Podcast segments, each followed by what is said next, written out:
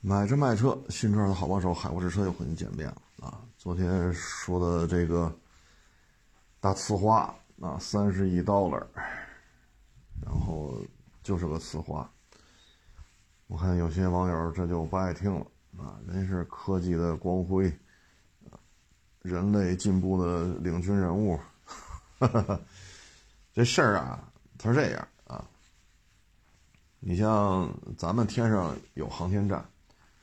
现在全地球在太空里的这个空间站也好，航天站也好，甭管你叫什么吧，只有俩。咱们这个是自己弄的，啊，没有借助任何外来的资金，啊，或者外包啊，没有。那个呢，不能说是美国人自己搞的，那个航天站也不是他自己搞的，是联合俄罗斯以及欧洲，啊。有没有小日本我就不太清楚了啊，反正就是多国联合出资出技术搞起来的啊。所以你说你要该庆祝的话，你是不是应该先庆祝庆祝咱们国家的，对吧？是不是应该该先欢呼雀跃一下啊？中国的弄上去了，冷嘲热讽啊，自己吃饱喝饱，这空间站跟我有什么关系？啊，美国这三十亿 dollar 一爆炸，哎呦，这就不行了，人类什么科技进步的重大损失，这就有点不对劲了。这个，啊，你说他将来能不能成功？能，只要他有的是钱，一直在那砸，他就能砸砸出个成绩来。就是堆人、堆技术、堆钱、堆时间，就这么堆就行了，肯定能堆出来。当然也有堆不出来的，比如日本人搞这个大客机，啊，花了说是上万亿日元吧，最后这大客机还是不行，啊，唉，而且它这个大推力火箭发动机这玩意儿类似结构的，不能说一模一样啊，就类似结构的，前苏联就有，包括之前一几年，美国人用这大火箭不都买俄罗斯的吗？现在人俄罗斯跟美国人翻脸了。你天天撺掇这帮人整俄罗斯，那人不卖你大火箭了。现在没招了，让这老马跟那倒腾，啊，其实就这么点事儿，啊，你爱听不爱听，他也他也是这点事儿，啊，他将来能不能成功？能，时间、金钱、人、技术，就往上堆，一定能堆出来的，啊，至于说昨天那老太太那个，你说。我全程乐着，微笑着跟老太太说：“啊，咱也不威胁她，咱也不说歧视她。”我这一边乐一边跟她说：“啊，说的老太太都无语了。那事情你说是不是？你把我车刮了？我停在收费站这，我把玻璃降下来，我 我不应该停这儿吗？还是我应该把车揣兜里，然后走出去？对吧？我们没有骂他，没有歧视他，也没有跟他要钱。”啊，也没有说你眼瞎啊！你看，咱没说这个，对吧？咱就是，我就预判了你的预判。最后收费站里边那老哥都乐了。哎，所以有些事儿你要觉得我们出了，你来，你来，啊啊，我们全程，哎，其实你你你对于不同的这种人，他有不同的思维方式。你就能判断出他在想什么，啊，其实就这么点事儿，啊，这次上海车展呢，还挺神奇的现象，啊，某自主品牌电动汽车的展台上，找了一帮肌肉男，让这女的来摸来，啊，然后再让这肌肉男再穿个白色的 T 恤，让女的摁上不同的油彩，在这身上摁手印儿。然后就网上对这事儿的评价呢，就属于展台上猛男让女的摸啊。这个自主品牌呢，最近这几年吧，由盛及衰的这个状态比较明显啊。这个品牌为什么这两年就正出这幺蛾子呢？首先呢，我觉得跟他这个高管的有关系。你像一九年、二零年，他实他当其实这个公司啊，在过去这三十多年，一直是这个男的，是这个大老板，但实际上的这个执行总裁实际上是那女的。那女的呢，二十一岁，大学毕业，那也是他们这家企业第一个大学生，大学毕业就来在这儿了。说为什么用她啊？因为都是村里的嘛，都是村里的这些单挑啊、亲戚啊、哥们儿弟兄，怎么来一大学生啊？也不认识。那女的当时二十一就说了：“我这种性格只适合在市场当中拼杀，我去做机关办公室，我受不了。”然后这男的一看，行啊，那你就来吧，先做个销售。可以说这么多年，啊，这家自主品牌在 SUV 拿了这么长时间的销冠，啊，从几千辆、几万辆啊，再到这个上百万辆。实事求是的讲，是离不开这个这个女将的这种怎么说呢？在职场当中的这种敏锐的判断力。这个男的呢，其实更多的时候是一种技术上的判断，啊，他认为这台车技术很好，就应该推出。而女的对市场判断的是什么？消费者认可的是什么？我们不能以我们的技术底蕴去生产一个我们认为技术层面很好的车，这是思维方式的差异性。啊，所以像当年推出那些，我不能在这说什么车啊，省得惹麻烦。那个小型 SUV 啊，后来要改名儿就尾号是一啊，就他这个大家族里一啊。呃，最后呢，当时为什么弄这车啊？这男的就说这车技术非常好，底盘很扎实，市场有空白，咱这车就肯定能成。这女的就说了，消费者不需要这样的小 SUV，啊，这一说也都是十好几年前的事儿。不行，必须弄。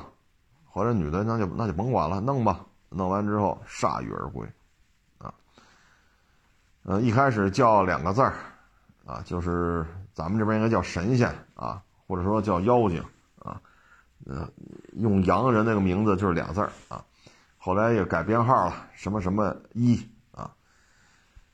就那个车，啊，所以能看得出来，这个女的对于市场的判断、消费者的这种消费的需求是非常敏感的。嗯，到了，你看现在卖的特别火，她去年卖了十万辆，某 2.0T 带大梁的硬派越野车，已经成为现象级的产品了。这款车也是这个，相当于执行总裁嘛，就这个女的。她管事的时候立的像，做起来的，啊，然后到了二零年吧，实行轮岗制，等于把这女的架空了。架空了的时候，这款车也开始亮相了。亮相之后，出道即巅峰，到现在一个月还能卖个七八千台。去年这车卖了十万辆，是这个带大梁的硬派越野车，甭管你多大排量。在国内，它就是这个圈里的销售一哥，他就是卖了十万辆。可以说，这个这位女将呢，应该说是比较有闯劲儿的啊，在这个汽车圈里的这个总裁级别的啊，这是一个性格相当的这种明显啊，非常有个性的这么这么一个人。他确实也取得了很好的成绩。咱们之前节目当中反复说过，有有点能力的、有点才华的，都是很有个性的。见人说人话，见鬼说说鬼话。逢年过节送礼，平时溜须拍马，这样人，他能做到更高的级别。但实际上，业务能力一般比较拉胯。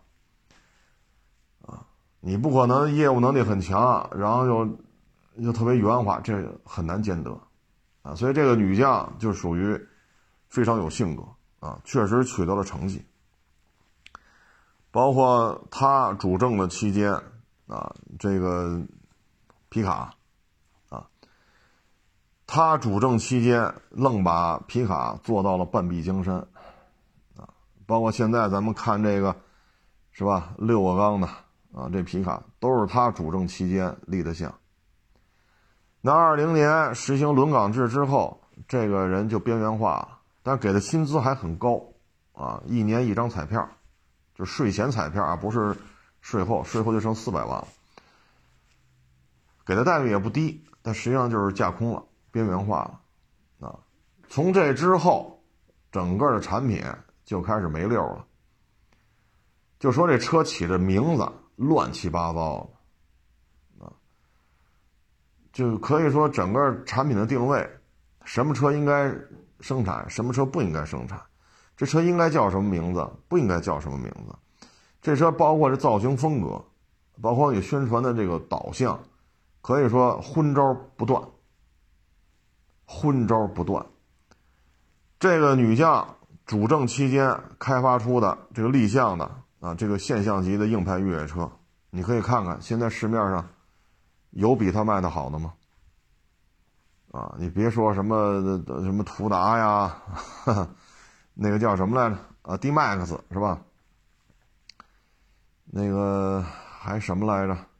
啊，B 勾四零，啊，什么六零八零？你说这些车加一块一年都没这车卖的多，你说它不成功吗？你可以不买，但你不能否认，带大梁的硬派越野车，只有它去年做到了年销十万。你再找一个了，找不出来了，啊，找不出来了，啊，你可以说卖 G 六三挣钱，到今儿还加价二三十万呢，你可以这么说，没问题。但是便宜的、贵的，包括那叫什么二零二二几，现在啊，后来叫什么狙击手，还是到 G 六三，你算吧，没有一个能做到十万辆。他做到了，啊，这都是他在任期间取得的成绩，包括皮卡，半壁江山这事儿不能否认吧？啊，包括他当时立项做的这个六缸的这个大皮卡，你能否认吗？你再看看现在，这乱七八糟的，包括把续航四百公里。卖八万多的小电动车给停了。这个小电动车也是这个女将在任期间搞出来的，她实现了月销一万辆。这是目前这个自主品牌所发售的所有纯电汽车当中，迄今为止唯一一个月销一万台的车，再也没有能做到的。然后这车。直接给砍掉了，还是续航四百，再卖就二十万了，八万多四百，二十万还是四百。那你在二零二二年，就去年吧，啊，去年这个市场当中，二十万跑四百公里，你，你这么卖，你是不拿比亚迪当根葱啊，还是不拿特斯拉当？干粮啊！就比亚迪、特斯拉旗下说卖二十万、二十一万，就这个价位或者二十二万，然后续航，就这个价位续航四百，对于他们来讲都很困难，找不出这种产品来，都在五百多、六百多，尺寸不比它小，续航比它长很多，至少长一百多公里，价格差不了一万块钱。那你说消费者为什么买它呢？续航四百，卖二十万，这个在二二年的中国车市里容得下这种产品吗？然后整出这么多了，一切都以好看为主，起的名字呢，一看就是小姑娘家家的那个命名方式，啊，造型就以她喜欢、她看着好看为主。你再看看当初卖八万多、四百公里续航、月销一万的那个车，那个车就是务实，很务实，方方正正这么一小车，比奥拓大一点点，比飞度小一点点，很务实，没有什么花里胡哨的，啊，产品也是比较中性，既不偏男性也不偏女性，月销一万，成绩在这摆着呢，你再看后边搞这个。什么乱七八糟呢？你要知道，这家自主品牌的产品，它都是偏男性化的，带大梁的，不带大梁的，SUV、越野车、皮卡，皮卡也分很多种，六七万的、十几万的、二十来万的，对吧？他们家的产品基本上就是偏男性化，好家伙，到了这个新能源，整个 一百八十度大转弯！你瞅起了名字啊，然后就品牌越弄越乱啊！你本来以这个男的这大当家，实际的大当家的，以他名字命名这个品牌，就放着这个硬派越野车，那这个品牌就能活。对吧？最起码这这个名字是不是你大当家自己的名字？好，非摘出来，摘出来，这个品牌又玩一堆所谓的新能源啊，其实就是一插电混，卖二十，卖二十多，然后呢，开几个月打六折啊，收车价打六折，不认。本来这个销售渠道。已经建了独立展厅了，你把这车放在里边，这个投资人啊，这个那个，他最起码能见到回报。又炸出来了，又得单独建展厅，又得放这个车。现在这个车系确实很成功，这个车系没有问题，但这个车系现在就两款车呀。它支撑这个展厅了，那原来那个呢？以你男的大当家名字命名这个展厅，这个销售体系怎么办？这些投资人怎么办？还是那三款车，对吧？以他名字命名这三款车，然后改上插电混呀，或者怎么着的，又又乱七八糟起一堆名字，认吗？开几个月打六折，最后不得已降价，降价，哎呦，嗨，一塌糊涂。可以说，在这段时间，我们看到的就是从市场为导向转变为了以技术为导向，我有什么你就应该买。我有什么就应该适合你，而不是说你需要什么我生产什么，风向方向完全变了。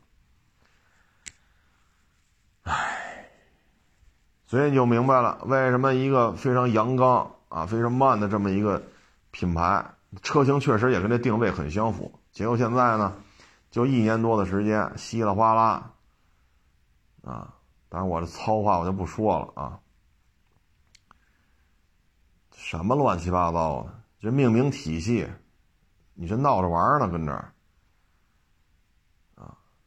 你看看现在以他名字命名那个是一个消息消消费销售体系，这个硬派越野车现在就俩车，对吧？一大的一小的，一个四缸一个六缸，然后这是一个销售体系，然后那个原来八万多卖四百砍了，现在四百公里二十万，现在这又是一销售体系。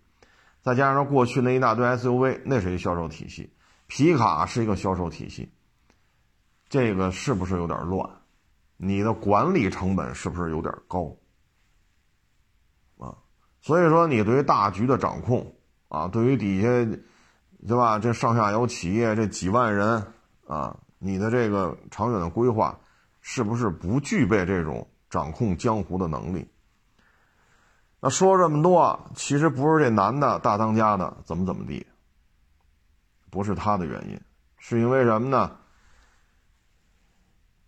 千金公主上班了，啊，公主一上班，很多事儿就不大对了，啊，不大对了。从原来这个在这个企业干了三十多年的。这个这叫叫总裁是吧？被架空，这就是一九年底二零年初的事。然后整个品牌规划、车型命名，这个那个啊，谁应该生产，谁不应该生产，营销体系越弄越多，等等等等，这都是公主开始步入职场之后导致的这些局面。唉，所以说很可惜啊，非常可惜啊。这个女将啊，这得叫老前辈了，今年也五十多了啊。你看她主政期间，皮卡做到半壁江山，SUV 从他离开之后就不是销冠了。他在任期间多少个月都是销冠。你说这靠边站之后，这这销冠也拿不着了。现在能能排第四、第五就不错了。这些原因有考虑过吗？包括新能源汽车胡来，产品规划、销售体系、命名，包括这营销，你这不是胡来吗？一个展厅弄一帮肌肉男，光着膀子，让女的去摸去，后来又套上白背心让女的蘸上颜料再去摸去，咱们这是要干什么呀？这玩意儿，就是什么买卖他会这么招揽客户啊？我只能说到这儿了，我不能再往下说了啊！再往下说，可能就该出事儿了。这、这、这就不就咱就不往下说了，就说到这儿为止啊！就是这玩意儿合适吗？你整个这造型、这命名体系、你宣传定位，都是他妈娘不，这个，哎呀，不能说这太就是不太不太文明。就是原来那边，现在靠这边。啊，然后你又觉得这事儿不对，找一帮肌肉男来让女的摸了，这根本就没弄明白，这应该怎么做这些东西，啊，所以这事儿你说，唉，你看看现在这烂摊子，这么多新能源车型，就那个玩意儿八万多块钱，四百公里，月销一万。还给停了，啊，还给停了。就别人家的车卖这个价钱，续航里程跑这么短，别人家的车是能卖，就他们家不能卖。啊，那你干脆把人家主政期间弄的这硬派越野车你也砍了得了，是不是？所以这个差点意思。啊，差点意思，这么大规模的这个企业，啊，你轻易的说让自己的孩子来掌舵，这是需要一个漫长的锤炼的过程，啊，这个没有这个锤炼的过程，那这就不行，啊，唉，之前咱们也说过，你像影视圈这些星二代，凡是混得好的。都得吃苦，啊，都得吃苦。你包括前两天就特别火的那个《狂飙》，里边那个那叫什么小龙是叫什么来着？啊，跟着这个高启强，最后把他堵在那个天桥上，他不就往下跳，一把给他拽上了。那个演员，人家亲爹著名编剧，很多特有名的。这个影视作品都是他亲爹写的剧本。按理说，以他爹认识这么多大导演，是吧？影视圈里也有知名度，安排安排。说男一演不了，男演个男三、男四。但是呢，你看他，那那那叫小龙小龙影，今年可能也得四十四十一了啊。没办法，不愿意这么干，就在剧组里边一百块钱一天。当剧务，其实说白了就是勤杂工，搬道具去，搬箱子去，搬水去，弄盒饭去，拆景去，帮着摄像老师推推那个滑轨，啊，去把灯装过来，给灯光老师把那灯搬过来，现场得吊灯补光，一百块钱一天，啊，但是呢，就在剧组剧组里就这么磨练，就这么摔打。你看，在《狂飙》这部片子里，他的表现很好，啊，大家对于他的演技还是比较认可的，啊，你再比如《光荣时代》里边那个，就是张译是男主角嘛，跟张译是同学，后来又救了他，让他跑，因为中统军统要抓他，那是王富利吧？那老前辈，我我怕我怕说错名字，好像是王富利，王富利的。儿子，但是呢，默默无闻，一直就这么拍，包括去海外深造这个那个。你看现在这几部片子，啊，人拍的也不错，啊，包括《光荣时代》里边他演那个四九年之前的警察，救了这个这个张译演那个男主角啊，因为马上中统就要加抄他了，他翻墙进的拍中，赶紧跑，我是谁谁谁。你赶紧跑，马上就来，然后翻墙得出去，把张毅救了。张毅等于跑到解放区去了。四九年解放之后又回来，当这个警察这个警察局的这个头又把他招回来，你看那那就是他演的，啊，正经八百拍的不错，这也都是没有借助爹妈的光环，完全自己在剧组里边历练，啊，所以说他需要这种锤锤炼的过程，啊，上来就掌舵，人家之前的战略布局说白了是人家在这个企业。干了三十多年，人家一直是做销售，啊，一直去销售、催款，包括结账方式这个那，他太了解经销商以及消费者对于车型的需求是什么，历练了三十多年，人家的这产品规划，现在咱们站在二三年来看，没有什么问题，没有什么说这个那个的，啊，你像那 SUV。人家在任期间可一直是销冠，人家靠边站之后，这车就废了，对吧？说八万多块钱续航四百，那小家伙确实长得不够 fashion 啊，就方方正正，比奥拓大点儿，比这个飞度小点儿，人能做到一月一万台啊？你非给人砍了，弄一堆自己喜欢的，好，二十万也跑四百，哎呦我去！这真是不拿比亚迪、特斯拉当干粮啊，啊，不拿人当根葱啊，啊，什么结局？优惠五六万、六七万，现在呢，十二三万、十三四万就卖这价钱，卖的好吗？还是卖不好，因为消费者很看重续航里程，啊，再一个你的定位过于的往这边靠了，啊，弄一堆小动物，要么弄一堆饮品。这个市场经不起你这么消耗，啊，所以这个对于将来，我还是对于他们将来发展，我觉得这需要做出一些调整的。自己的亲闺女，你说你就这么折腾，啊，唉，说什么好呢？新能源这一块出现了明显的短板，明显的战略失误。这次呢，应该弄这个六乘六大皮卡，什么这个那个那个这个，应该弄这个，因为你的市场定位就是这样，你不能说，老子来了，我他妈就要重新，市场没没有，不会按照你的喜好去做改变，您说是吗？我就要吃冰镇卤煮，全北京所有饭馆都他妈给我改了，可能吗？你愿意吃，回家自己吃去，对吗？人家不卖卤煮怎么了？我就愿意啃猪蹄儿，北京所有饭馆都得卖猪蹄儿，不卖给我关了，可能吗？人他妈不卖猪蹄儿，关你屁事儿！你愿意啃猪蹄儿，回家自己炖去，是不是？那有饭馆卖猪蹄儿，自去那儿买去，要不回家自己炖去。你不能说因为我喜欢，全他妈得弄猪蹄儿，那可能吗？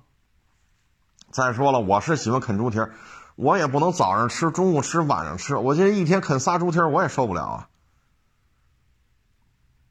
这我我我可扛不住啊，对吧？你不能说因为我喜欢，全他妈弄成这样，把之前的留下的车能砍全给他砍了，啊，八万多跑四百，你告诉说成本控制不住，我必须得给他停了。那别的厂家就卖这车，人家怎么就没事呢？人家怎么就没事呢？像五菱宏光那个卖三万多跑二百，卖三万多续航跑二百，咱要简单的加减法，那他卖七万他就能跑四百，那咱这卖八万多跑四百就就赔了，人家那卖三万来块钱跑二百，人家就不赔，这都怎么闹的呢？再说月销一万呢，这证明这车市销对路啊。那车是一九年定的型啊。那你说这车是谁主政期间弄出来的？一九年定的型，两千年开始推，然后月销迅速攀升到一万台，这这车没问题呀，直接砍掉。你现在弄他妈一堆这个乱七八糟的，什么玩意儿？这都是。你你是，我就咱就这么说啊，这次展会，你看大众、保时捷，啊，你看人家的大当家的人去哪个展台看了？对吧？人家去看的是比亚迪，啊，看半天可认真了，包括大众的这个大当家的，之前还去人家比亚迪厂子里边，是吧？跟那王老板一起谈一谈这个那个的，那人家怎么不上你们家看了呀？对吧？你这大闺女搞出这些车，按理说人大众保时捷啥的人，人没想法吗？人连看都不看，人他妈连来都不来，连看都不看，这说明什么呀？所以这个说孩子说长舵这个那个，这是非常有风险。这里边怎么说呢？就是当年啊，说三十多年前创业的时候，吃多少苦，受多少累。现在呢，衣食无愁，啊，豪车豪宅，嘛也不缺。他看到的就是怎么锦上添花，他不知道现在这个这份家业有多难。你看前两天我说那个烙烧饼，那小女孩。是吧？跟他爹妈弄了一个小屋子，有个十平米啊，然后一个月八千租金，然后烙烧饼。他爸他妈跟这弄，他也跟着他爸他妈一起干。他说：“你看这烧饼摊不算什么，但是我们在老家买的房，就是靠这烧饼摊啊，一块钱一个。然后我们买的十几万的小轿车，也是靠这个烧饼摊包括把我这个，就是他闺女自己说，把他培养成就是上学、毕业、参加工作，都是靠这烧饼摊一块钱一个。现在呢，他就跟着他爹妈跟这烙烧饼。他对于烧饼摊的掌控相对而言就平稳一些。当然了，规模不是一个量级啊，不是一个量级。那为什么说相对平稳一点呢？首先，你没有那么复杂的人事关系，这是一点。因为他的同事就是他亲爹。他亲妈没有那么知人知面不知心的这种同事。第二，这个闺女就跟着他爹妈，天天什么和面、揉面，然后弄面剂子擀出来，然后弄层儿啊，烧的不都有层儿吗？然后怎么给它烙熟了，然后一块钱一个呢去卖。整个这辛苦的操劳过程，他闺女从小就看。现在是从 从头到尾一直跟，他知道这里边这份辛劳，啊，但是你这么大家业，你身边的人都是顺着你的，都是人精儿，你想听什么我说什么，我才能跟着你混，跟着你混我就吃香的喝辣，混一年算一年，啊，就就这么简单，只要企业一大。哪怕说是像北京一些大车行，几十个伙计，只要到这一步，就存在这种打嘴炮的、拍着你的，就存在这种员工啊。那你这么年轻，你看得明白这里边这点事儿吗？你看不明白啊，所以就是瞎他妈拆分。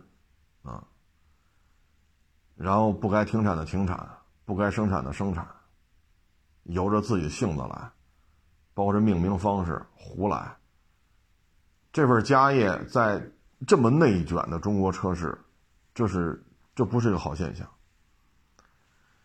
啊！这不是一个好现象，很惭愧啊！之前我也不知道这么这么复杂的这个事儿，我只知道那个那个女的那个高管不干了。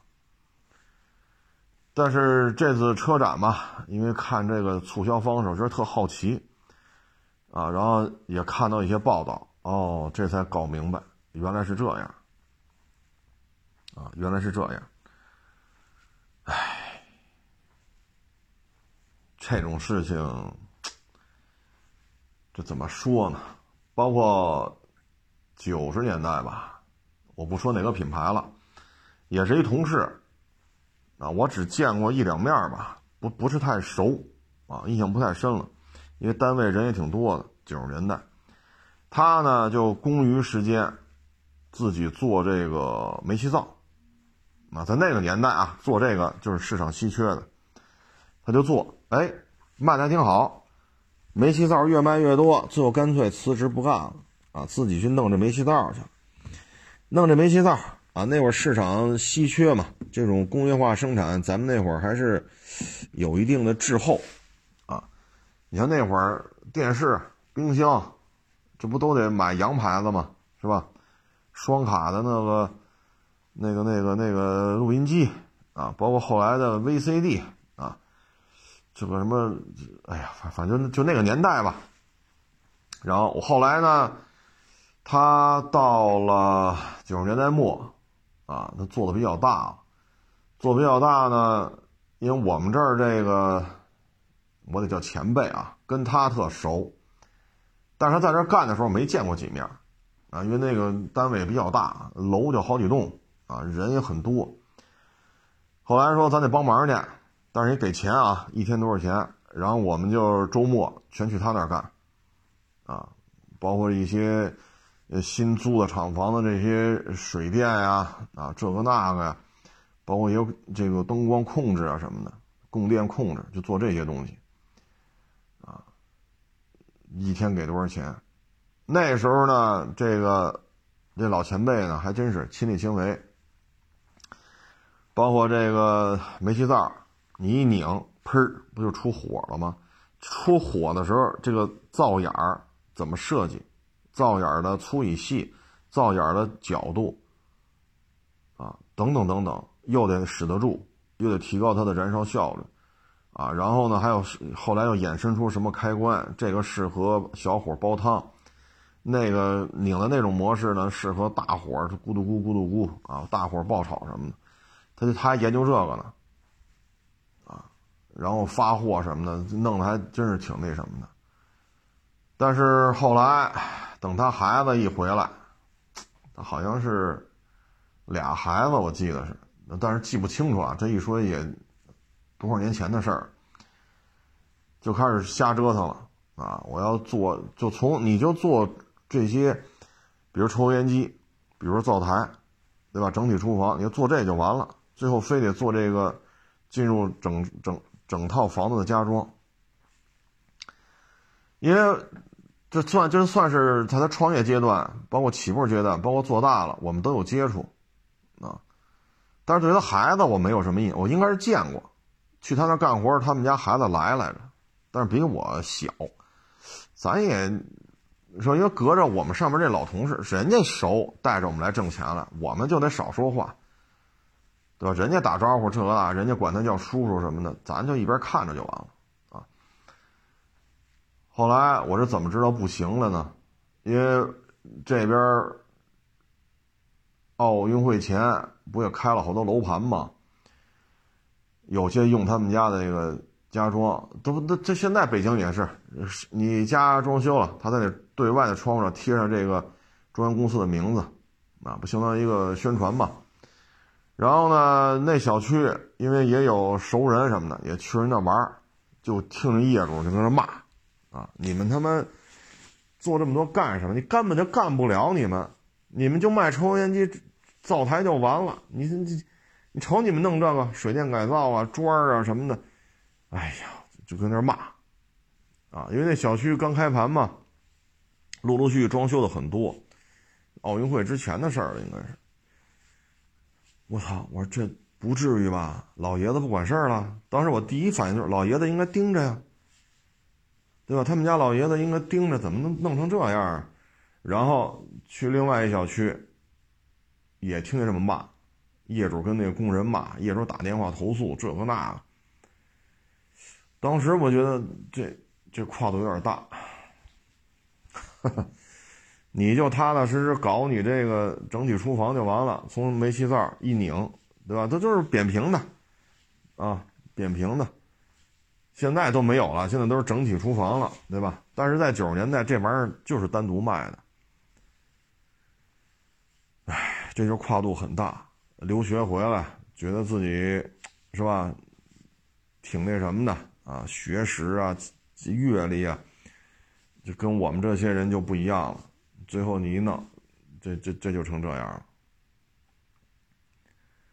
但是我们跟人不熟，因为我们这边的。相当于我们上面这个老前辈跟他这个特别熟，所以需要帮忙的就让我们去，一天多少钱啊？这个车间的这个水电呀，呃，照明啊，供电控制啊，这个那走线呀，啊，怎么这个电路的防水啊，穿管啊，啊，这些东西我们当时是做了很多，啊，不过这是九十年代的事儿，唉，现在现在应该也在呢，啊，应该应该这品牌还在啊。这就是什么呢？其实创业难，守业更难。啊，守业会更难。唉，所以你看这么一个主机厂，这现在弄了一些匪夷所思的经营行为，你现在这么一说，就说得通了。啊，这就说得通了。唉，太可惜了。啊，这个上海车展真的是一个分水岭啊。我看这个本田啊，还宣布二七年在华不再生产燃油车。我也不知道消息是真是假，但是我看这次上海车展，本田的这个电动车这个展会上都没有人看啊，那还要宣布停售燃油车。如果这消息是真的啊，不是胡说八道的，那，唉，这说什么好呢？啊所以这次车展应该是一个分水岭，啊，自主品牌的迅速崛起，各种匪夷所思的公关行为，啊，包括这冰淇淋，嗯，包括女的摸男的，就这些匪夷所思的经营行为，这次车展就是我印象最深的，而且它充分的证明了有些品牌快速衰落，啊。你比如说本田的展台、现代的展台，没有人看，啊，现在也就是勉勉强强能抗衡的，可能也就是奔驰和宝马。但是宝马呢，因为这冰淇淋这个看就是戴着有色眼镜来看了啊，所以现在能看出来，这个洋品牌逐渐走向衰落，自主品牌呢走向强大。啊这这包括一些营销方式的对于主机厂的这种影响啊，这次车展会看得很明白。嗯，再过两三年，可能有些品牌连参展都不会来了。你比如说，再过两三年，现在你说还参展吗？啊，当然咱不是下结论啊，肯定不来，肯定来，来与不来，咱现在判断不了，咱就探讨一下这事儿啊。再过两三年，你说他还会来吗？还还有什么必要？假如说再过四年啊，假如小道消息是真的啊，说二七年不生产燃燃油车了，那以本田电动汽车现在这状态，他来参展呢，会不会更冷清？这就是现状啊，这就是现状。所以这这这届车展，我们能感受到感受到的东西，真的是蛮多的，啊，真的是蛮多的。嗯，你包括这次丰田，啊，其实电动车没有什么新意。这次丰田说有点新意的，可能就是那个锋兰达混动，啊，现在其实锋兰达2.0这车开着挺好的，油耗也不高，啊，你不太堵车的话，六个多油，就市区里跑来跑去不太堵的话，就六个多，油耗真的不高。毕竟这是个2.0啊，啊，这车最起码比飞度、致炫，是吧？比这车要大。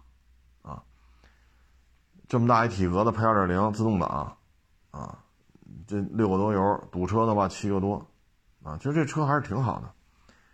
那现在要出一混动，要贵两万多，然后油耗从六七个变成四个多。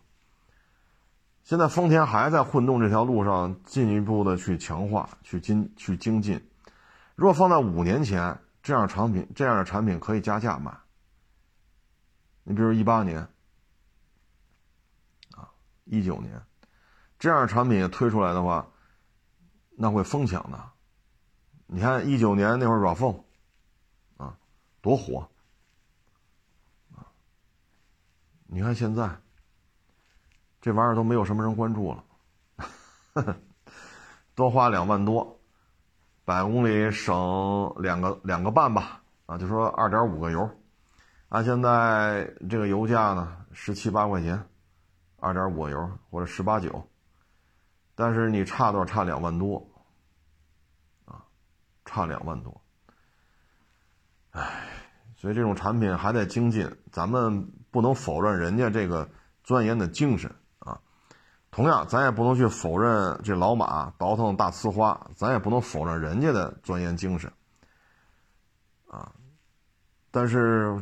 这大呲花，就是咱们这国内这帮人跟这伤心欲绝，我觉得这就过了吧，啊，咱们这航天站上去时候您高兴吗？一说我月薪三千，航天站上去什么神舟系列跟我有什么关系？一到美国这个，好家伙，哭的梨花带雨的，这就有点不对劲了。至于丰田这精精进的新的混动车，唉，怎么说呢？这就有点啊，就是，就我们这市场要要撤了啊！五月一号，假如说我们这个一个早市卖菜，五月一号就撤了，您都四月二十几号了，您还搁这刷，给你的展厅刷大白呢？说这瓷砖有破了地儿，你还把这瓷砖撬了铺新瓷砖？这都四月二十几号了，就告诉你五月一号这菜市场就拆了，那您现在还精进您这门脸房呢？就多多少少有点这种感觉，啊，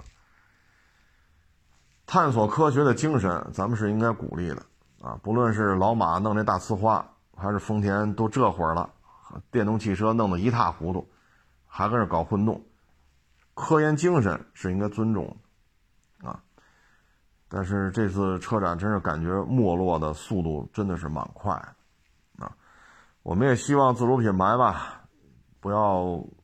说，怎么说呢？就是，嗯，因为内部的原因导致一个不错的企业走向衰落，这是我们不想看到啊。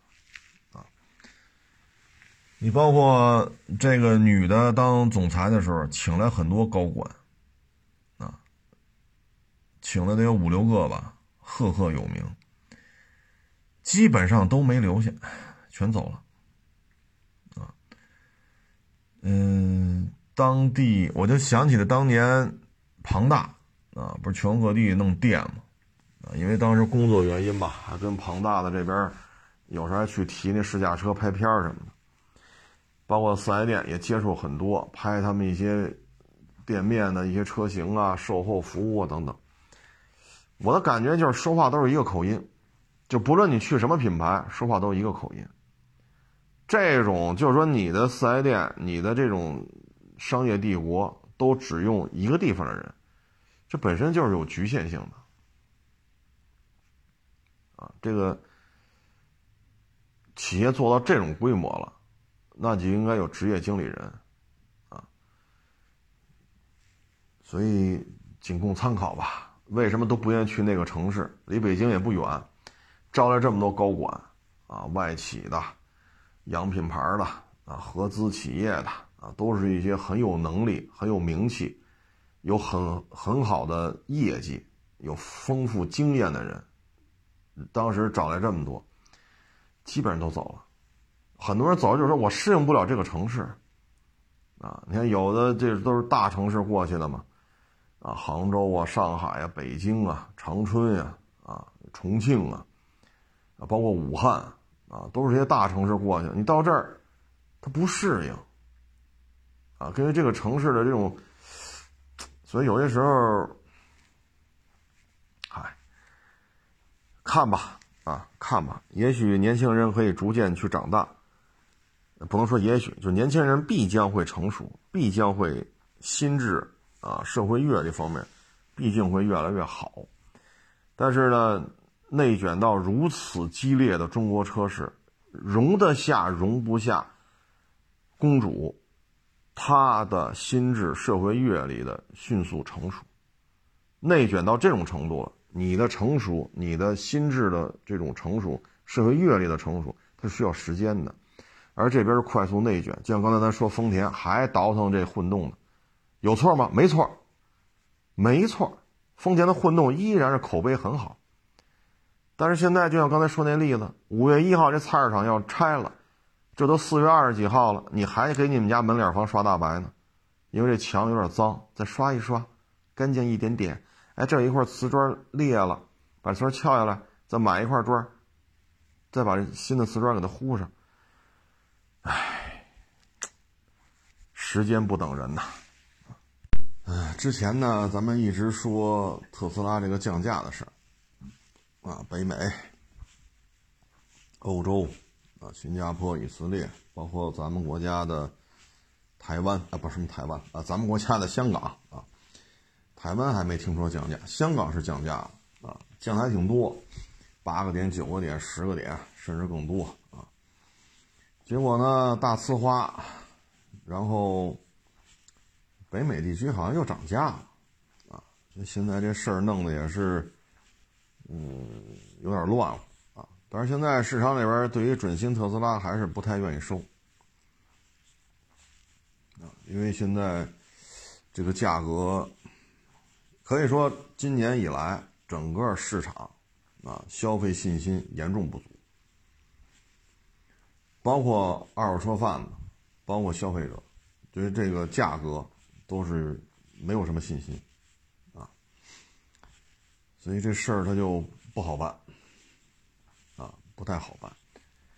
哎，降不降呢？反正气氛到这份儿上了，啊，你降不降，他也是这种情况，啊，所以现在特斯拉这准新车不太不太好收啊，主要也给不上价。现在车主卖这车呢，也是为了规避风险，他想以高的价格赶紧卖掉，一下降好几万。反正这车没有购置税，对吧？我卖的时候是那个价格卖，降了几万我再买一个，啊，我还开一新车，基本都这么想的，啊，但是现在收的意愿确实不高。包括前两天不是来一个吗？所以这个。行情现在依然是很波动，啊，很波动。包括这个，现在这个港口的这些车，也不是太好卖，啊，B 勾九零现在价格暴涨，啊，前两天我听港里边那个长公主，港里边那长公主说，二十九收的定金，结果。结果呢？现在车三十才给他，他只能赔一万把这车卖了。这个可能长公主这么一说，大家没太听明白。在港里边订车是有巨大风险的。你比如这车啊，你这到关了啊，到到到港了，开始走流程。那行啊，我先给你打点钱，多少钱吧？比如说五十五成，一台车打一万啊，我给你打十台，十万。大家的号确认配置确认，这车我要了。然后需要多长时间啊？可能俩礼拜，啊，也可能仨礼拜。行，等。按理说十万块钱五十五，对吧？这事咱就认了吧。结果俩礼拜之后，这车涨价了，五十七万五，五十八，五十八万三，五十八万六，哎，开始涨了。那这时候你说该交车了吧？手续齐了。车我我可以提走了，给你付尾款，不卖你了。那五十五的这车卖不了，你要买就是五，现在五十八万六，就是五十八万六，五十五不卖。这就是港里的现状，大本家跟二级之间就这么玩，不是说今年才有的，打我在港口倒腾车，港口就这样，没有信用，没有信用。那说这车降了怎么办呢？对吧？说俩仨礼拜之前我给你十万块钱订十辆，大家的号配置什么都定下来了。那假如说过仨礼拜手续都齐了，可以交割了，消费者买走可以上牌去。这车现在降到五十二了，那怎么办呢？五十二，嗨，这个时候就得他说了算了。啊，你就按照五十五提车，你要不按五十五提车，定金不退。就港口这种事儿很常见，啊，所以不好干，啊，那长公主说那 B 勾九零就是这种就是这种情况，啊，唉，所以港口这买卖也不容易啊，啊，真是不容易。你把车扎过来，说我付钱了，我全款付了，这车摆在我这儿了。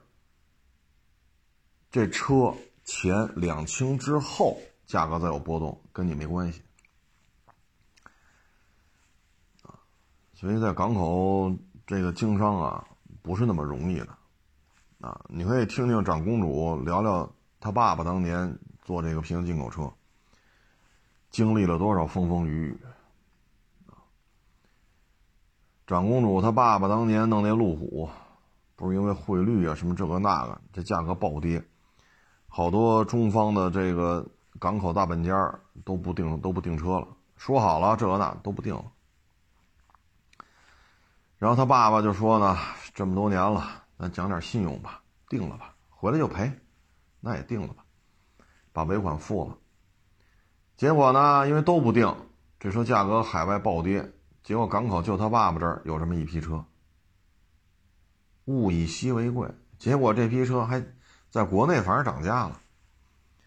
然后他爸爸说，这每台车还挣了点啊，所以港口这点风险呀，你看着都挺风光的。啊除非在港口你怎么做呀？说我就把微博弄弄，小视频弄弄，然后东间说你要这个车，我上那家有，东间抓一个，加点卖给你。你要那个行，那家我也有，我给你抓一个，我挣点。除非是这样，啊，除非是这样，现场交割，当日钱车手续都清，啊，都把它清干净。除非是这样，否则的话，这种风险很多。啊更唉，更离谱的事儿也不能在这说呀，啊，电视台里不拍成节目往外播，我是不能说啊，说完了会有麻烦。反正这稀奇古怪的事儿很多，啊，唉，不好干，啊，不论是大本家也好，还是说您做好自己的宣传，从别人这东边拿一辆，西边拿一辆，都不好干，没有好干，啊，因为大的形势就不乐观。以后进口车的数量会越来越少。你看，以后油车越来越少，电车越来越多，你还有平行进口的这个生存空间吗？以后油车会越来越少。你看 G 六三以后就是电动的，奔驰 S、迈巴赫以后就是电动的，GLS 以后也是电动的，包括那宝马叫什么 i i 叉吧，叫什么？就是叉五的纯电版。那玩意儿卖七十多，现在店里边卖四十多。那以后，你平行进口，你进口个啥？你进口个啥？啊，所以这个平行进口的未来，肉眼可见的在萎缩。当然了，不可能一棒子歇死，它总有这种油车的这种需求，但是这个市场份额会越来越少。你像一几年就国五时代吃平行进口车的，就是这几个港口啊，咱就不说北京开个平行进口车专卖店，不是不是，就算港口这几个港口，国内的啊，直接从业人员十万到二十万啊，就在国五时代，十万打底，二十万可能说高了，反正十万打底是有了。那现在呢，从业人数快速缩水。再过三年五年，啊，现在这些油车，是吧？以后电车这个渗透率，除非出现大的战略性的政策调整，否则的话，你拿什么混？油车越来越少，都不好干，啊！你像二手车也是，你敢接车吗？接了新车就降价，降了价你卖谁去？你不接不接晒地皮，要么弄点三万两万的小车跟这卖。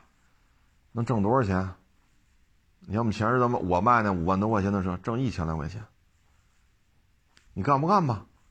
不干不干，待着。干接了，掏钱接了，接就挣这点二手车也不好干，四 S 店也是大规模的出现这种倒闭啊，连广本这样的，我我前两天微博上说那个，那不是也有一家店跑路了吗？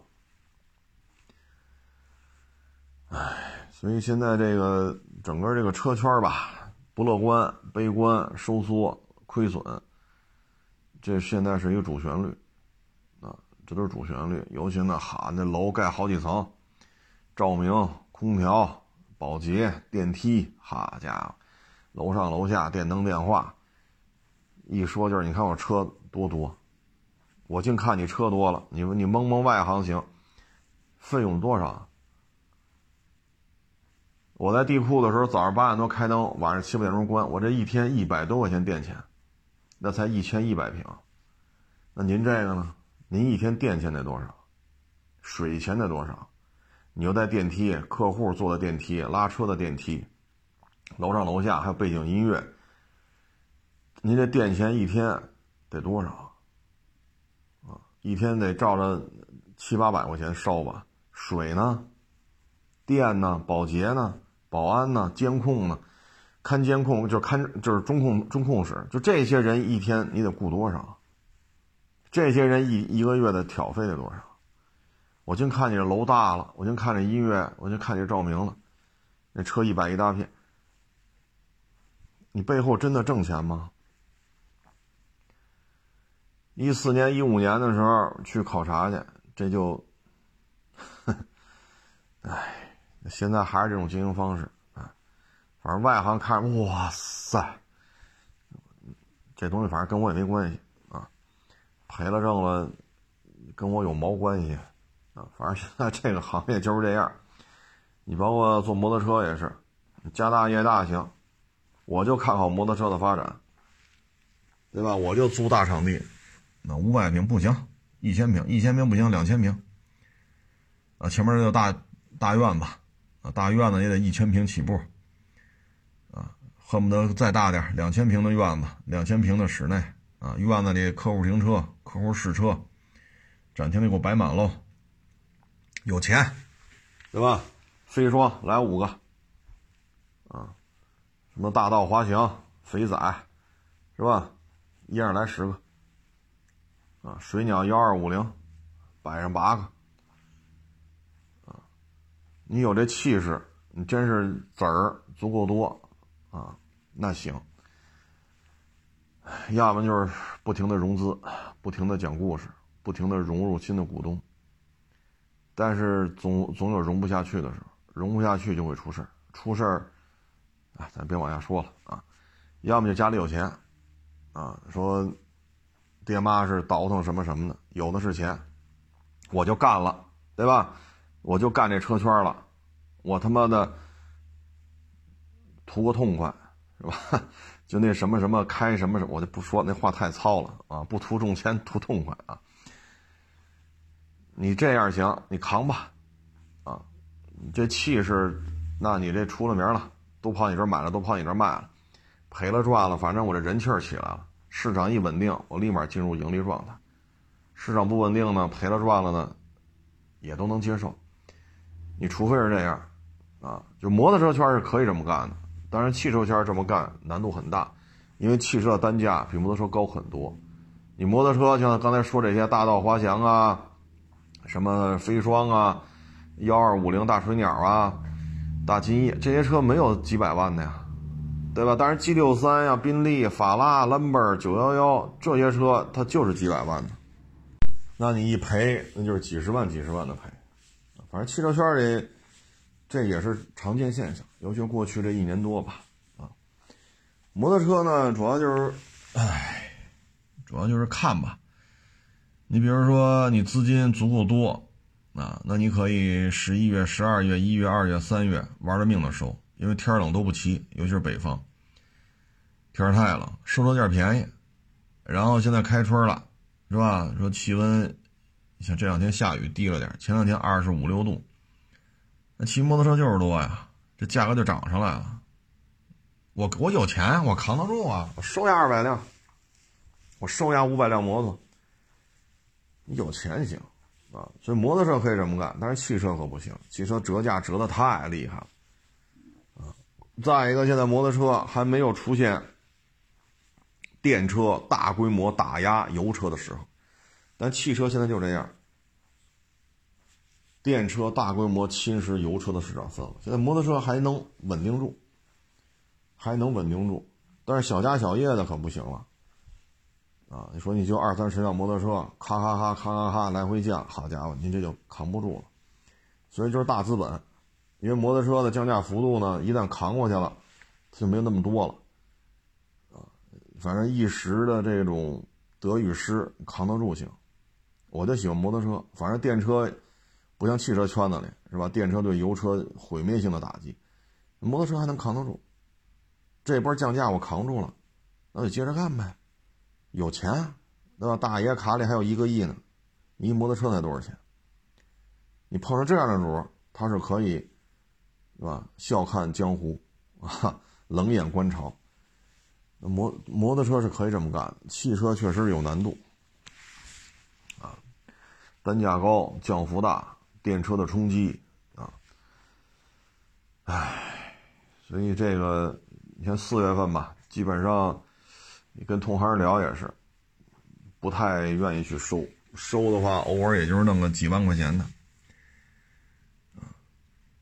所以摩托车和汽车呢，现状不太一样，去年年底，今年上半年，咔咔降价，咔咔的这种亏损扛住了，那现在好一点；没扛住的就不行了。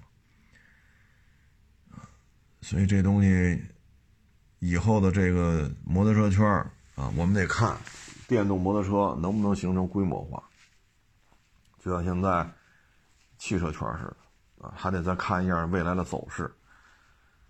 嗯，再一个呢，就是自主品牌四缸机、公升机、呃公升级啊越来越多，对于摩托车大贸合资这个冲击会到什么程度？接下来会不会进一步降价？啊，说你手里有三五百辆，现在开春了，都来买车买装具了，我要挣钱了。主机厂降价了，你可怎么办啊？所以现在主要就是这些问题啊。反正总而言之吧，都不是太好干，啊，都不是太好看。嗯，再给大家分享案例吧，仅供参考啊。正好前两天北京台那法制节目拍了一个小视频。啊，看完之后也真是，呵呵，哎呀，太聪明了啊！骑摩托车这哥们儿太聪明了，那骑小踏板没戴头盔，警察在这站着，他一看警察掉头就跑，掉头一跑呢，后边也有警察，啊，因为这儿设卡，前后都是有警察的，不是说就这儿设个卡，啊，他就想到你会这个那个了，我掉头一看，得跑不了，前边。乖乖过来了，这一过来，警察一查，是吧？倒也没喝酒，也有摩托车驾照，车的手续也齐全。警察就说了：“你骑摩托车不戴头盔，五十块钱一分但是你逆行，反复的压实线、虚线啊，然后来回这么逆行，又跑非机动车道跑去，这个那，就我们执法记录仪拍下这点违章，就您这一掉头绕一大圈，再一掉头再跑回来。”五百五十，呃，五百五十块钱扣四分，啊，所以这就是太聪明了，啊，太聪明。你像这个，你你就开在交警跟前说：“这样真抱歉，没戴头盔，就完了。”你有驾照，车手续合法，那不就是五十块钱一分吗？这可好，五百五四分，你说这图什么？这个是不是？你那五百五和五十，这中间差五百块钱。你五百块钱，你说给爹妈买条鱼，对吧？弄二斤牛肉啊，或者买点海鲜什么的，这五百块钱还不够给爹妈，对吧？弄点好吃的。你这可倒好，非跟这嘚瑟，觉得自己聪明能跑，你这没跑了，这一下多掏五百，一分变四分，啊，像这种事情还是适可而止。啊，错了就是错了，别跟这狡辩了。这个那，你执法记录仪都拍下来了，你说你说这那个有什么用？再一个呢，就是也是在微博上发的，几个男的跟一个大拖头拖车那个大拖头拉着大挂车啊，骂骂咧咧这个那个，然后最后卡车司机一启动，他跑前面堵着去，全给压过去了。哎，像这种啊，有什么事儿？说机动车和机动车，或者行人跟机动车，或者非机动车跟机动车，非机动车跟非机动车，像这种情况，你说真是出现一些什么这个那个了，你就报警就完了。那么大一个拖车头拉着那么大一挂车，他跑不了，多大个儿这车，十好几米长，这哪个监控都拍不着他呀？啊，他哪怕就不上牌子，就这么这么大个一车，这监控里能看出来，啊，非跑那儿砸砸车、拍车门、骂人家这那，然后跑前面堵人一启动，这这得压成什么样啊？这他妈空车就好几十吨重，啊！你这一下完犊子了，压成相片了。哎，所以说维权，咱别把自己围进去，这可倒好，压成肉饼了。你这玩意儿，你说值吗？哎，今天最大的收获就是不堵车啊。之前我不是说吗？五环上去香山能堵出两公里去，结果今天走西五环，嘿，居然不堵车，也不知道是为什么。我看了看，我在五环上看了看那山，啊，香山那边那山，山上呢都是一层雾，啊，就是云或者说雾，因为昨天晚上下了雨比较多。我说这不是挺好的吗？现在白天也不下雨了，啊，温度也低了点儿，反而没人，啊，不知道为什么。包括今天去奥森那个左转，第二个口那不是有一个大概二百个车位的免费停车场吗？居然也不堵，嘿，这是今天让人非常心情愉悦的啊，难得，天凉快了啊，但是今天看吧，这。骑摩托车的这些啊，包括后座的这些这些女生啊，咱们这个今天气温低啊，不像前两天了，二十二十五六度，因为昨天下一天的雨，啊，昨天下一宿的雨，还穿着七分裤啊，露着个腿，好家伙，这我看这样子就像是一条单裤啊，七分裤嘛，这么冷的天儿。骑着摩托车或者后排坐在后座上，露着这个半截小腿儿。哎，反正家里啊，就是咱们听众朋友家里如果有这个女孩啊，一定得跟她说清楚，啊，不要穿成这样。这今天这气温高嘛，啊，你平时前两天你穿一跨栏背心儿，不什么款式那个半截袖，你还觉得脑袋上冒汗，那今天可不敢了。外边得套一件冲锋衣。今天气温可真够低的，所以这女孩这个一定跟他说清楚，你这样很容易得病啊。往小了说感冒发烧，往大了说你常年这么骑，这么冷的天儿这么骑，或者说这么的坐摩托车，身体会落病的。再一个出了事儿怎么办啊？也不带护具。腿还露半截子，一旦摔了车或者一旦剐蹭，这就废了。不能说自己觉得自己美，自己觉得自己帅，自己觉得这个那个，啊，或者说骑摩托车这男的你怎么怎么喜欢，千万别这样，一定要有安全意识。啊，一定要有安全意识。啊，之前北京那个小女孩。坐摩托车，然后呢，临时抓了个头盔，那头盔呢大，小小女孩戴上这头盔就晃的，嗨，有头盔就行吧。结果呢，在那个通州市的运河边上吧，一条马路上，突然一下摔车了。这速度真不快，三四十啊，大概也就这速度。结果摔这一瞬间，头盔甩出去了。小女孩后脑勺着地，在 ICU 挺了几天，人没了。你说你这怎么弄这个？你找那骑摩托车，你赔我钱，爹妈找他赔钱，这是肯定的，法院也支持，对吧？你骑着摩托车带人家，你把人摔了，谁没撞着？就就是一滑就摔了，人找你骑摩托车要求赔偿，正常，法院肯定支持。那小姑娘死了。二十来岁，啊，所以这个危险性是相当高啊！说坐男朋友后座出去嗨去，这一定跟这家里这小女孩什么的说清楚，这很危险的，尤其是半大小子，手里没轻没重的。这一说也十好几年前了，北京一小男孩跟小女孩搞对象，也就二十、二十一，也也就这么大，开一个福美来，小伙子在。是吧？女朋友面前显摆呀，一路上穿插超越，但您这车就是个手动挡一点六啊，您这个就俩气囊，好，呱唧撞了，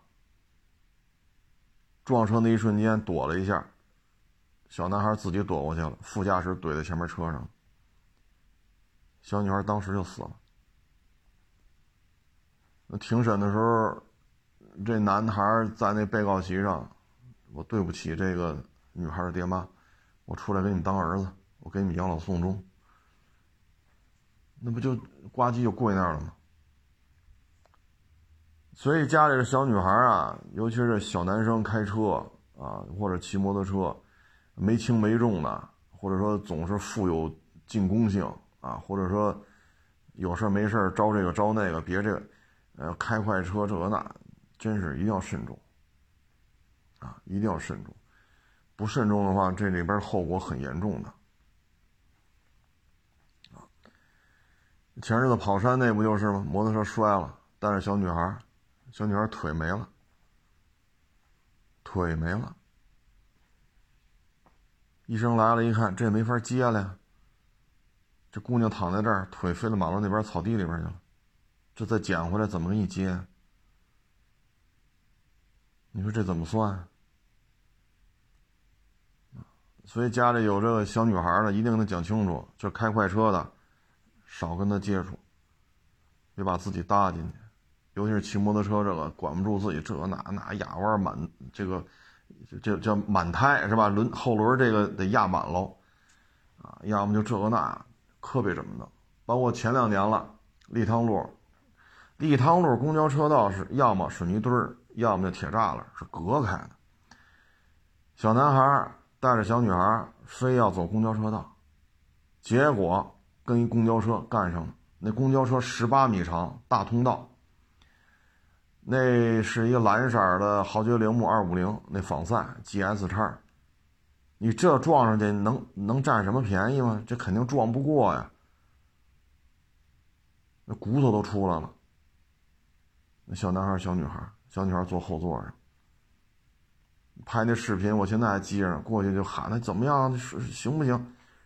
就那哼哼，那血一股子一股子，就是那头盔嘛，那一股子一股子往外涌，那那腿折了，骨头滋出来了。你说这小女孩还能活吗？就说救过来了，这骨头都滋折了，骨头折了，从肉里滋出来了。你说这玩意儿这条腿不落残疾吗？再说了，你怎么跑公交车道里边骑去了呢？这谁？这摩托车不让在这儿骑呀？这公交车道什么意思啊？每个路口到公交车道这儿，它的地上都刷着呢，公交专用道，然后插着牌子，上面有监控，咔咔拍，地上也印着呢，牌子也插着呢，怎么就非得跑里边骑来呢？你说这小姑娘救过来，落不落残疾啊？所以这一定得注意，啊，这玩意儿包括今儿这么冷，这还有七分裤坐在后座上，好家伙！我说小姑娘她不落病吗？你说真是感个冒发个烧那倒好了，你你老这么坐在后座，老这么吹，这对女孩身体是有一些副作用的，啊，所以这个堵不堵车是一回事儿，啊，说。找男朋友、搞个对象，这都正常，人之常情啊。但有些事儿一定得分清楚，包括通县那不就是吗？三四十车速真不算快，谁也没撞呢，自己也不知道怎么了，突然摔车了。这一摔车，头盔摔出去了，后脑着地艾泽优挺了几天，然后没挺住，医生也无能为力。那这事就大了，死人了。你这怎么面对人爹妈呀？啊，就现在年轻的，尤其是玩摩托的，一骑着摩托车，好家伙，老子就是，我怎么骑都是对的，啊，我想方便的时候，我就不拿自己当机动车，你要敢查我、限制我，我就要路权，啊，我要压满胎，后轮左右两边花纹都给它压满喽，就这个逞强好胜。啊就这个心气儿，年轻人嘛都能理解啊。初生牛犊子不怕虎，真出了事儿你收不了场啊。这不是说哎呀这不行，我赔你五百，赔你一千，这不是这这不这点钱能摆平的事儿啊。真是你骑摩托车带人小女孩出去了，你说热恋当中啊还是怎么着的？你说少条腿，你这一辈子心里都是有阴影的。花季少女，因为咱骑摩托带出去，回到小姑娘，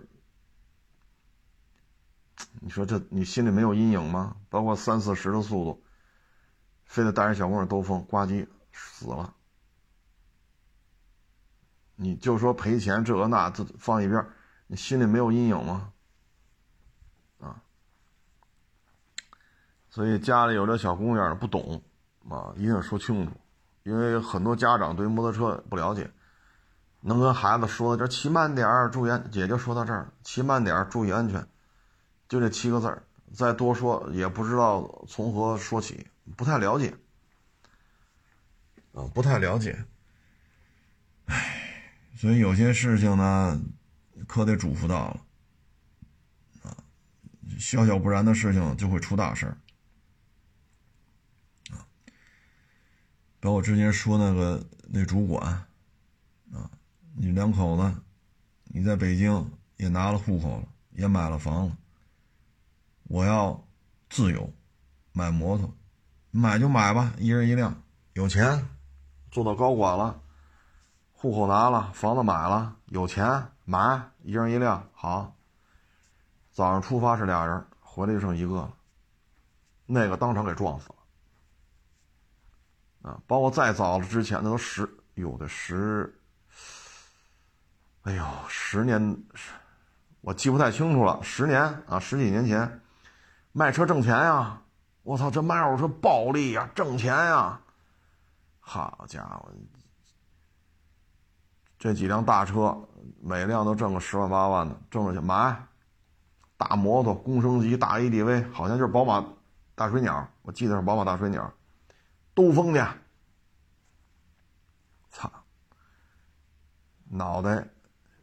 割下来了，啊，脑袋割下来，都没落个全尸。哎，你说你就好好的，其实那会儿多挣钱呀，啊，那会儿你但凡买两套房子，你说还吃什吃什么喝什么，你还操心吗？十几年前北京房价才多少钱？两万块钱就算豪宅了，哈哈，他弄那几辆车二三十万。那您这不到一个月就挣这么多，你一年得挣多少啊？但凡你闭着眼睛买，买几套，你现在肯定都挣钱了。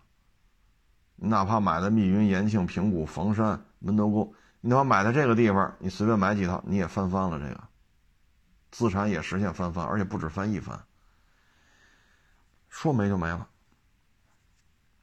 身首异处，撞了吗？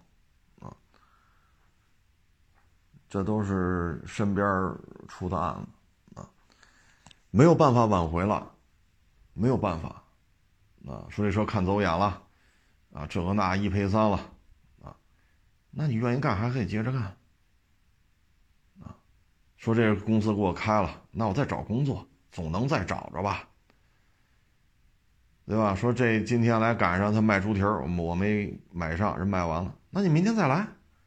他又不说明天不开，你还能买着猪蹄儿，就早来点就完了。今天不啃猪蹄儿也死不了，明天早点来接着啃，要不然自己买俩回家自己炖去。这些事情都好说，那像这个就废了，啊，真的就是废了。哎，说什么好呢？啊，反正今天看着小姑娘又开始这个着装啊，是吧？你这七分裤。坐后座，腿一弯，那裤子都快露到膝盖了，冷不冷？啊，每天我都是开冷风，现就头几天，今天得开暖风，你说冷不冷？啊，这骑着摩托车嗖嗖的啊，反正家里有这个小姑娘、小小子一定得加强教育啊，不能就那七个字儿。开慢点儿，注意安全，注意安全，开慢点。你说多了，孩子就烦了。人都我都考完驾照了，我都上了班了，我他妈成年人，说什么呢？不爱听。所以你家长也不能就这七个字儿啊，你得去从技术层面、风险系数、控车、不同车的特点，你得去学习学习，你才能跟孩子去沟通，然后他就去讲这个那个那个这个。这孩子才会明白啊，这里边还有这么多事儿啊！哎，本身现在出生率就低啊，左一个没了，右一个没了，这都是咱们国家的希望啊！甭管是小姑娘、小小子这都是咱们民族的希望，国家的未来啊！你这么着，左一个右一个的，你说这合适吗？啊，咱就咱就不说怎么面对他爹妈了，就说。是吧？啊，机动车跟汽车呀，安全系数不一样。啊，所以家里要有这半大小子、半大姑娘，一定得管住了。包括之前咱也分享过偷摩托车骑。啊，之前说那大水鸟，啊，在院子里几个人都看，嚯，这么贵的大宝马，这都跟这看新鲜。小伙就要骑，人车主说你不能骑，你驾驭不了，风险太高，等你大一点再说吧。明确拒绝的，这周围是有人证的。然后几人回屋玩牌去了，把这烟呀、酒什么什么酒，就是烟呀、打火机呀、手机呀、钥匙拿着放一边了。然后几人玩牌，结果就听见外摩托车一响，一看钥匙没了，几个人冲出去，那那你哪追得上大水鸟啊？你跑了，人家骑着，看着小孩把摩托车骑跑了。没过一会儿，警察就来了，什么什么什么摩托车是你的吗？是，你走一趟吧，撞死人了。最后法院判他跟这事儿没关系，小孩呢？因为有人证证明，不允许你骑，车主明确表示你不安全，你过几年再说，现在不能骑，明确拒绝。然后钥匙是偷走的，这些人还是能证明。但是车干废了，仅供参考吧，啊，仅供参考。毕竟现在出生率这么低，爹妈含辛茹苦，这么大的经济压力，把孩子拉扯大。你这孩子在，是吧？你这爹妈也承受不了，这咱们这个国家，咱们这个民族也承受不了。这么多小姑娘、小小子，将来指不定会为社会做多大贡献，你就这么没了，或者缺个胳膊少个腿儿，确实不合适啊。行了，不多聊了，谢谢大师，下捧场，欢迎关注我新浪微博海阔试车手。